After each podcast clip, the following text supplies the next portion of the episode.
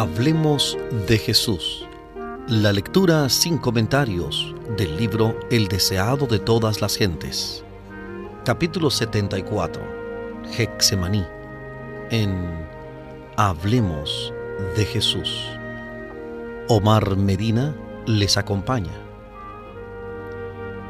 En compañía de sus discípulos, el Salvador se encaminó lentamente hacia el huerto de Hexemaní. La luna de Pascua, ancha y llena, resplandecía desde un cielo sin nubes. La ciudad de cabañas para los peregrinos estaba sumida en el silencio.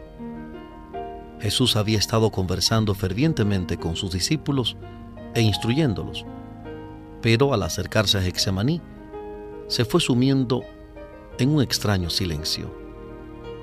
Con frecuencia había visitado este lugar para meditar y orar, pero nunca con un corazón tan lleno de tristeza como esta noche de su última agonía. Toda su vida en la tierra había andado en la presencia de Dios. Mientras se hallaba en conflicto con hombres animados por el mismo espíritu de Satanás, pudo decir, El que me envió conmigo está. No me ha dejado solo el Padre, porque yo lo que a Él agrada hago siempre. Juan capítulo 8 versículo 29. Juan 8 29 pero ahora le parecía estar excluido de la luz de la presencia sostenedora de Dios. Ahora se contaba con los transgresores, debía llevar la culpabilidad de la humanidad caída. Sobre el que no conoció pecado debía ponerse la iniquidad de todos nosotros. Tan terrible le parece el pecado, tan grande el peso de la culpabilidad que debe llevar, que está tentado a temer que quedará privado para siempre del amor de su Padre sintiendo cuán terrible es la ira de Dios contra la transgresión, exclama, Mi alma está muy triste hasta la muerte. Al acercarse al huerto, los discípulos notaron un cambio de ánimo en su maestro. Nunca antes le habían visto tan completamente triste y callado. Mientras avanzaba esta extraña tristeza se iba ahondando, pero no se atrevían a interrogarle acerca de la causa. Su cuerpo se tambaleaba como si estuviese por caer. Al llegar al huerto, los discípulos buscaron ansiosamente el lugar donde solía retraerse para que su maestro pudiese descansar. Cada paso le costaba un penoso esfuerzo. Dejaba oír gemidos como si le agobiase una terrible carga. Dos veces le sostuvieron sus compañeros, pues sin ellos habría caído al suelo. Cerca de la entrada del huerto, Jesús dejó a todos sus discípulos, menos tres, rogándoles que orasen por sí mismos y por él. Acompañado de Pedro, Santiago y Juan, entró en los lugares más retirados. Estos tres discípulos eran los compañeros más íntimos de Cristo. Habían contemplado su gloria en el monte de la transfiguración, habían visto a Moisés y Elías conversar con él, habían oído la voz del cielo y ahora en su grande lucha Cristo deseaba su presencia inmediata. Con frecuencia habían pasado la noche con él en este retiro. En esas ocasiones, después de unos momentos de vigilia y oración, se dormían apaciblemente a corta distancia de su maestro, hasta que los despertaba por la mañana para salir de nuevo a trabajar. Pero ahora deseaba que ellos pasasen la noche con él en oración sin embargo, no podía sufrir que aún ellos presenciasen la agonía que iba a soportar. Quédense aquí, dijo, y velen conmigo. Fue a corta distancia de ellos, no tan lejos que no pudiesen verle y oírle, y cayó postrado en el suelo. Sentía que el pecado le estaba separando de su padre. La cima era tan ancha, negra y profunda que su espíritu se estremecía ante ella no debía ejercer su poder divino para escapar de esta agonía. Como hombre debía sufrir las consecuencias del pecado del hombre. Como hombre debía soportar la ira de Dios contra transgresión. Cristo asumía ahora una actitud diferente de la que jamás asumiera antes. Sus sufrimientos pueden describirse mejor en las palabras del profeta. Levántate, oh espada, sobre el pastor y sobre el hombre compañero mío, dice Jehová de los ejércitos. Zacarías 13:7. Zacarías 13:7. Como sustituto y garante del hombre pecaminoso, Cristo estaba sufriendo bajo la justicia divina. Veía lo que significaba la justicia. Hasta entonces había obrado como intercesor por otros. Ahora anhelaba tener un intercesor para él. Sintiendo quebrantada su unidad con el Padre, temía que su naturaleza humana no pudiese soportar el venidero conflicto con las potestades de las tinieblas. En el desierto de la tentación había estado en juego el destino de la raza humana. Cristo había vencido entonces. Ahora el tentador había acudido a la última y terrible lucha, para la cual se había estado preparando durante los tres años del ministerio de Cristo. Para él todo estaba en juego. Si fracasaba aquí, perdía su esperanza de dominio. Los reinos del mundo llegarían a ser finalmente de Cristo. Él mismo sería derribado y desechado. Pero si podía vencer a Cristo, la tierra llegaría a ser el reino de Satanás y la familia humana estaría para siempre en su poder. Frente a las consecuencias posibles del conflicto, embargaba el alma de Cristo el temor de quedar separada de Dios. Satanás le decía que si se hacía garante de un mundo pecaminoso, la separación sería eterna, quedaría identificado con el reino de Satanás y nunca más sería uno con Dios. ¿Y qué se iba a ganar por este sacrificio? Cuán irremisibles parecían la culpabilidad y la ingratitud de los hombres. Satanás presentaba al Redentor la situación en sus rasgos más duros. El pueblo que pretende estar por encima de todos los demás, en ventajas temporales y espirituales, te ha rechazado. Está tratando de destruirte a ti, fundamento, centro y sello de las promesas a ellos hechas como pueblo peculiar uno de tus propios discípulos que escuchó tus instrucciones y se ha destacado en las actividades de tu iglesia te traicionará. Uno de tus más celosos seguidores te negará. Todos te abandonarán. Todo el ser de Cristo aborrecía este pensamiento. Que aquellos a quienes se había comprometido a salvar, aquellos a quienes amaba tanto, se uniesen a las maquinaciones de Satanás, esto traspasaba su alma. El conflicto era terrible, se medía por la culpabilidad de su nación, de sus acusadores y su traidor, por la de un mundo que yacía en la iniquidad.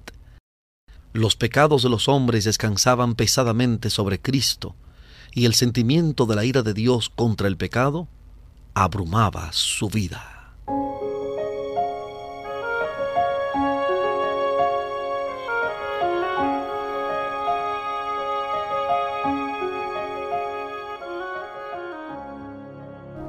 Estamos presentando el capítulo 74 del libro El deseado de todas las gentes. Capítulo 74. Hexemaní. En Hablemos de Jesús.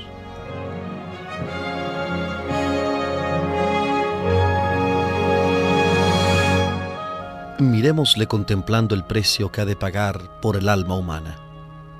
En su agonía se aferra al suelo frío como para evitar ser alejado más de Dios. El frío rocío de la noche cae sobre su cuerpo postrado, pero él no le presta atención. De sus labios pálidos brota el amargo clamor. Padre mío, si es posible, pase de mí este vaso. Pero aún entonces añade, empero, no como yo quiero, sino como tú. El corazón humano anhela la simpatía en el sufrimiento. Este anhelo lo sintió Cristo en las profundidades de su ser. En la suprema agonía de su alma, vino a sus discípulos con un anhelante deseo de oír algunas palabras de consuelo de aquellos a quienes había bendecido y consolado con tanta frecuencia, y escudado en la tristeza y la angustia el que siempre había tenido palabras de simpatía para ellos, sufría ahora una agonía sobrehumana y anhelaba saber que oraban por él y por sí mismos. Cuán sombría parecía la malignidad del pecado. Era terrible la tentación de dejar a la familia humana soportar las consecuencias de su propia culpabilidad, mientras él permaneciese inocente delante de Dios. Si tan solo pudiera saber que sus discípulos comprendían y apreciaban esto, se sentiría fortalecido. levantándose con penoso esfuerzo, fue tambaleándose a donde había dejado a sus compañeros, pero los halló durmiendo. Si los hubiese hallado orando, habría quedado aliviado. Si ellos hubiesen estado buscando refugio en Dios para que los agentes satánicos no pudiesen prevalecer sobre ellos, habría quedado consolado por su firme fe. Pero no habían escuchado la amonestación repetida, velen y oren. Al principio, los había afligido mucho el ver a su maestro, generalmente tan sereno y digno, luchar con una tristeza incomprensible. Habían orado al oír los fuertes clamores del que sufría. No se proponían abandonar a su Señor, pero parecían paralizados por un estupor que podría haber sacudido si hubiesen continuado suplicando a Dios. No comprendían la necesidad de velar y orar fervientemente para resistir la tentación. Precisamente antes de dirigir sus pasos al huerto, Jesús había dicho a sus discípulos, Todos serán escandalizados de mí esta noche. Ellos le habían asegurado enérgicamente que irían con él a la cárcel y a la muerte. Y el pobre Pedro, en su suficiencia propia, había añadido, aunque todos sean escandalizados, mas no yo. Marcos 14, 27 y 29. Marcos 14, 27 y 29. Pero los discípulos confiaban en sí mismos. No miraron al poderoso auxiliador como Cristo les había aconsejado que lo hiciesen. Así que cuando más necesitaba el Salvador su simpatía y oraciones, los halló dormidos. Pedro mismo estaba durmiendo. Y Juan, el amante discípulo que se había reclinado sobre el pecho de Jesús, dormía. Ciertamente el amor de Juan por su maestro debiera haberlo mantenido despierto. Sus fervientes oraciones debieran haberse mezclado con las de su amado Salvador en el momento de su suprema tristeza. El Redentor había pasado noches enteras orando por sus discípulos, para que su fe no faltase. Si Jesús hubiese dirigido a Santiago y a Juan la pregunta que les había dirigido una vez, ¿Podrán beber el vaso que yo he de beber y ser bautizados del bautismo que yo soy bautizado? No se habrían atrevido a contestar, podemos.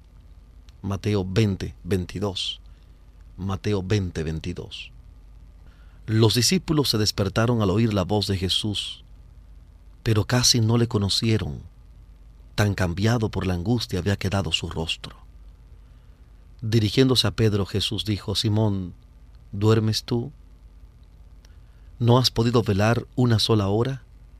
Velen y oren para que no entren en tentación.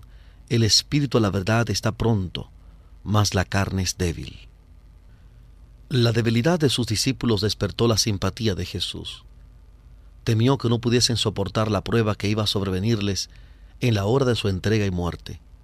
No los reprendió, sino dijo, velen y oren para que no entren en tentación. Aún en su gran agonía, procuraba disculpar su debilidad. El espíritu a la verdad está pronto, dijo, mas la carne es débil. El Hijo de Dios volvió a quedar presa de agonía sobrehumana y tambaleándose volvió agotado al lugar de su primera lucha. Su sufrimiento era aún mayor que antes. Al apoderarse de él la agonía del alma, fue su sudor como grandes gotas de sangre que caían hasta la tierra. Los cipreses y las palmeras eran los testigos silenciosos de su angustia. De su follaje caía un pesado rocío sobre su cuerpo postrado, como si la naturaleza llorase sobre su autor, que luchaba a solas con las potestades de las tinieblas. Poco tiempo antes Jesús había estado de pie como un cedro poderoso, presintiendo la tormenta de oposición que agotaba su furia contra él. Voluntades tercas y corazones llenos de malicia y sutileza habían procurado en vano confundirle y abrumarle. Se había erguido con divina majestad como el Hijo de Dios. Ahora era como un junco azotado y doblegado por la tempestad airada se había acercado a la consumación de su obra como vencedor, habiendo ganado a cada paso la victoria sobre las potestades de las tinieblas. Como ya glorificado, había aseverado su unidad con Dios. En acentos firmes había elevado sus cantos de alabanza, había dirigido a sus discípulos palabras de estímulo y ternura, pero ya había llegado la hora de la potestad de las tinieblas. Su voz se oía en el tranquilo aire nocturno, no en tonos de triunfo, sino impregnada de angustia humana. Estas palabras del Salvador llegaban a los oídos de los soñolientos discípulos. Padre mío, si no puede este vaso pasar de mí sin que yo lo beba, hágase tu voluntad. El primer impulso de los discípulos fue ir hasta él pero les había invitado a quedarse allí velando y orando. Cuando Jesús vino a ellos, los halló otra vez dormidos. Otra vez había sentido un anhelo de compañía, de oír de sus discípulos algunas palabras que le aliviasen y quebrantasen el ensalmo de las tinieblas que casi dominaban. Pero los ojos de ellos estaban cargados y no sabían qué responderle. Su presencia los despertó vieron su rostro surcado por el sangriento sudor de la agonía y se llenaron de temor. No podían comprender su angustia mental. Tan desfigurado era su aspecto, más que el de cualquier hombre, y su forma más que la de los hijos de Adán. Isaías capítulo 52, versículo 14. Isaías 52, 14.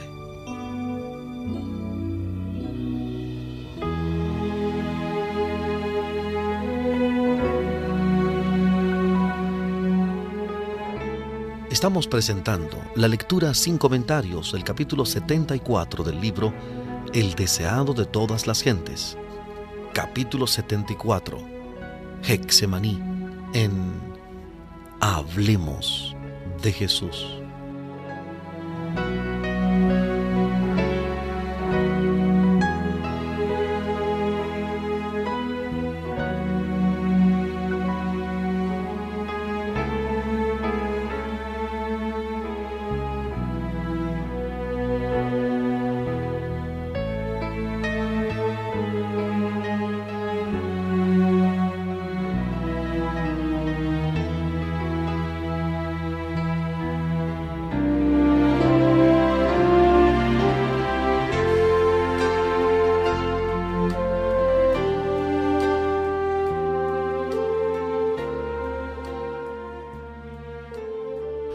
Volvemos con la presentación de este capítulo 74 del libro El deseado de todas las gentes, capítulo 74, Hexemaní, en Hablemos de Jesús.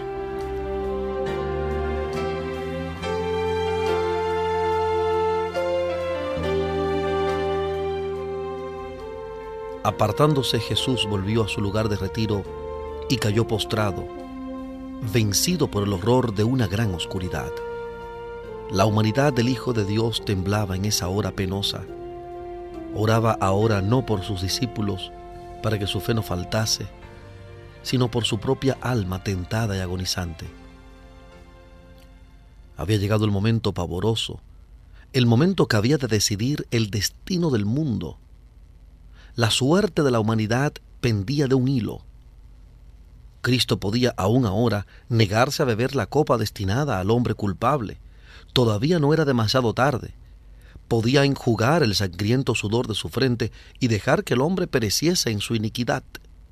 Podía decir, recibe el transgresor la penalidad de su pecado, y yo volveré a mi Padre.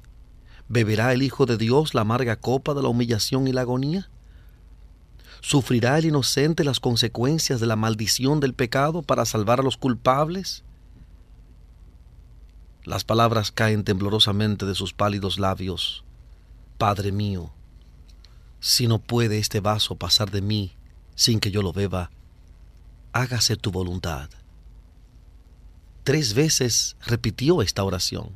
Tres veces rehuyó su humanidad el último y culminante sacrificio.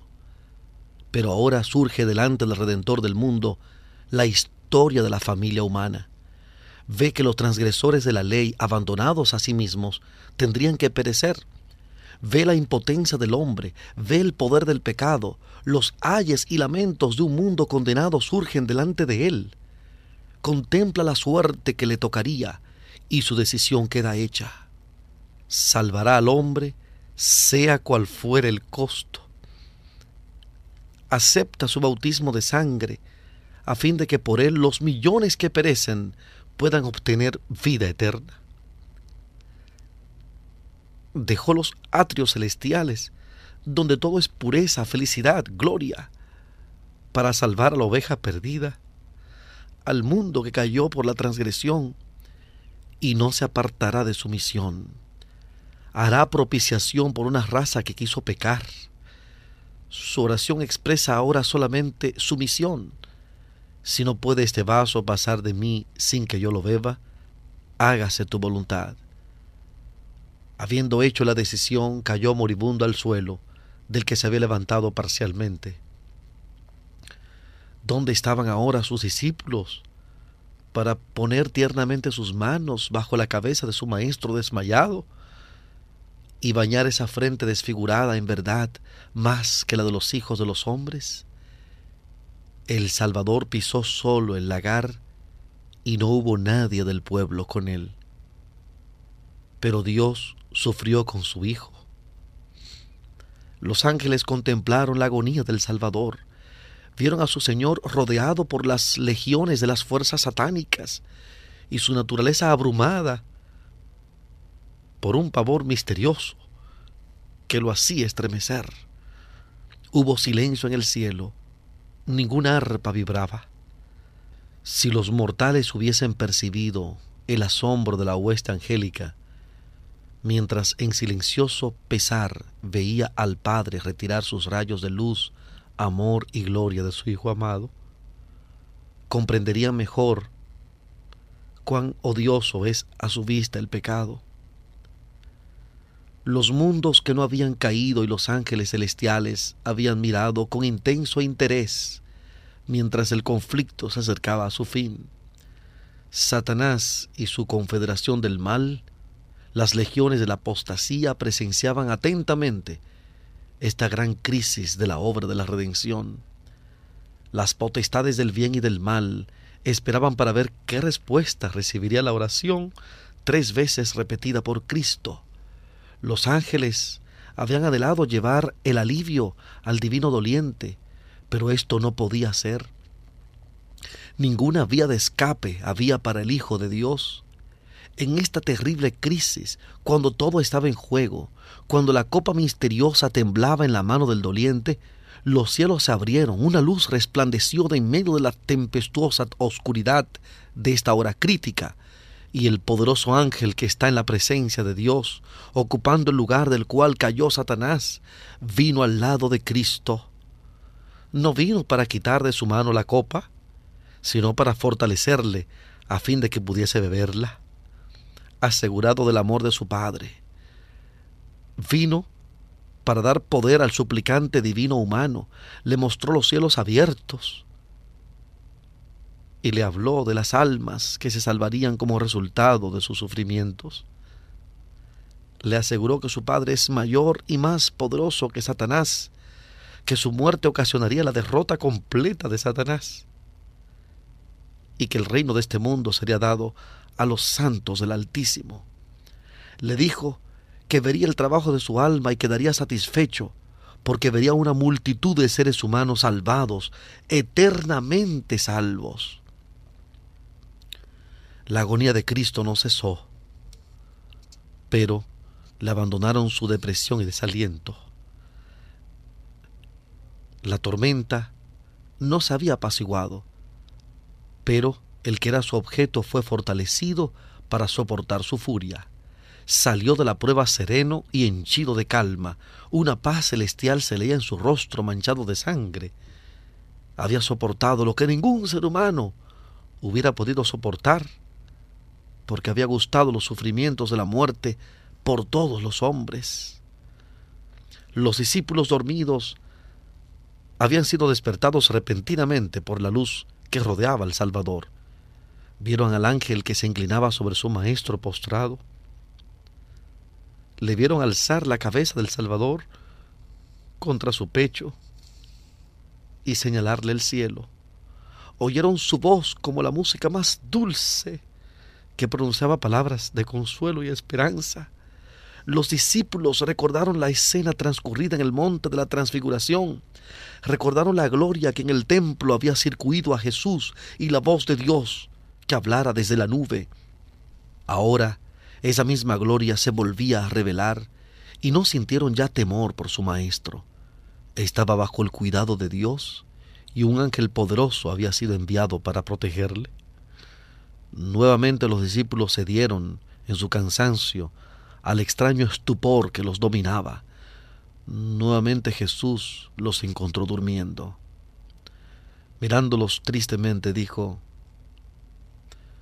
Duerman ya, descansen. He aquí ha llegado la hora, y el Hijo del Hombre es entregado en manos de pecadores. Aún mientras decía estas palabras, oía los pasos de la turba que le buscaba y añadió, levántense, vamos, he aquí ha llegado el que me ha entregado. No se vean en Jesús huellas de su reciente agonía cuando se dirigió al encuentro de su traidor. Adelantándose a sus discípulos, dijo, ¿A quién buscan? Contestaron, a Jesús, Nazareno. Jesús respondió, Yo soy. Mientras estas palabras eran pronunciadas, el ángel que acababa de servir a Jesús se puso entre él y la turba. Una luz divina iluminó el rostro del Salvador y le hizo sombra una figura como de paloma. En presencia de esta gloria divina, la turba homicida no pudo resistir un momento. Retrocedió tambaleándose. Sacerdotes, ancianos, soldados y aún Judas cayeron como muertos al suelo. El ángel se retiró y la luz se desvaneció. Jesús tuvo oportunidad de escapar, pero permaneció sereno y dueño de sí. Permaneció en pie como un ser glorificado en medio de esta banda endurecida, ahora postrada e inerme a sus pies. Los discípulos miraban mudos de asombro y pavor. Pero la escena cambió rápidamente. La turba se levantó, los soldados romanos, los sacerdotes y Judas se reunieron en derredor de Cristo. Parecían avergonzados de su debilidad y temerosos de que se les escapase todavía. Volvió el Redentor a preguntar ¿a quién buscan? Habían tenido pruebas de que el que estaba delante de ellos era el Hijo de Dios, pero no querían convencerse. A la pregunta ¿a quién buscan? volvieron a contestar a Jesús Nazareno. El Salvador les dijo entonces, les he dicho que yo soy. Pues si a mí me buscan, dejen ir a estos, señalando a sus discípulos. Sabía cuán débil era la fe de ellos y trataba de escudarlos de la tentación y la prueba. Estaba listo para sacrificarse por ellos.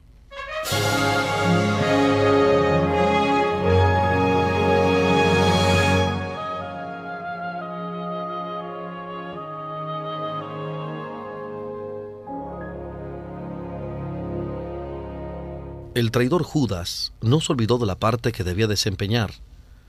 Cuando entró la turba en el huerto, iba delante, seguido de cerca por el sumo sacerdote.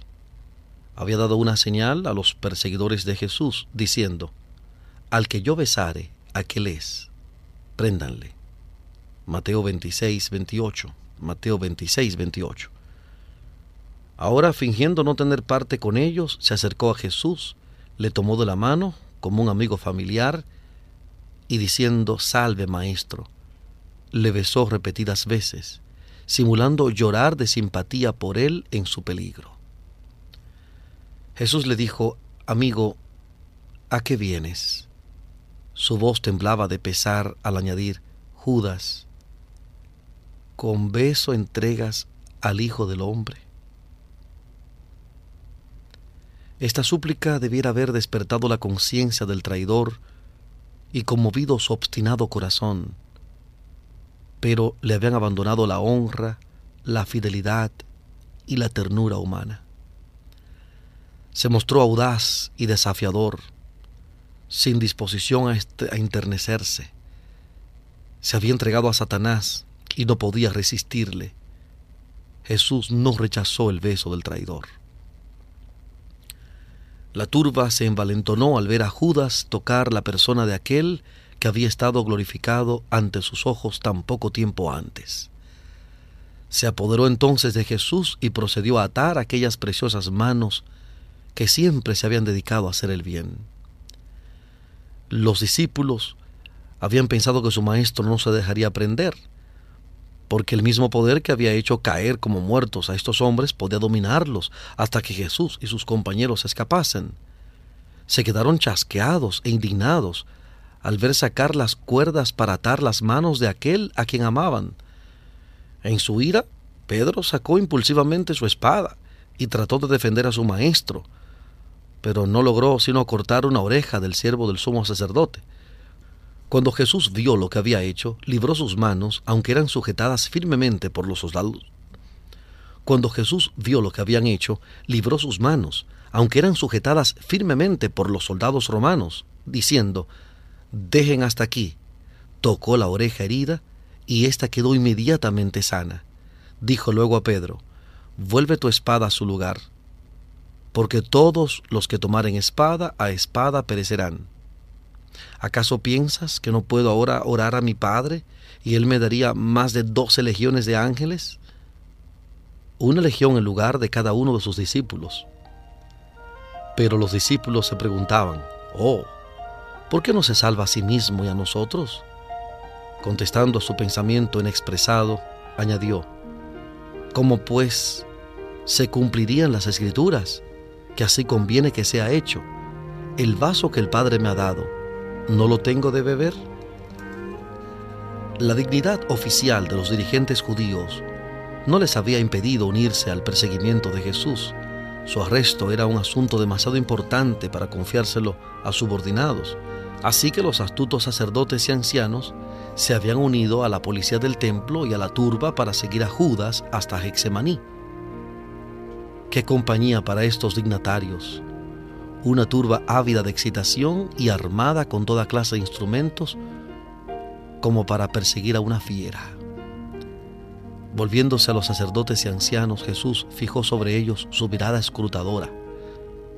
Mientras viviesen, no se olvidarían de las palabras que pronunciara. Eran como agudas saetas del Todopoderoso. Con dignidad dijo, salieron contra mí con espadas y palos, como contra un ladrón. Día tras día estaba sentado enseñando en el templo. Tuvieron toda oportunidad de echarme mano y nada hicieron. La noche se adapta mejor para su obra. Esta es su hora y la potestad de las tinieblas. Los discípulos quedaron aterrorizados al ver que Jesús permitía que le prendiesen y atasen. Se ofendieron porque sufría esta humillación para sí y para ellos. No podían comprender su conducta y le inculpaban por someterse a la turba. En su indignación y temor, Pedro propuso que se salvasen a sí mismos. Siguiendo esta sugestión, todos los discípulos huyeron dejándole. Pero Cristo había predicho esa deserción. Juan 16:32 Juan 16, 32. He aquí, había dicho, la hora viene y ha venido, que serán esparcidos cada uno por su parte, y me dejarán solo, mas no estoy solo, porque el Padre está conmigo.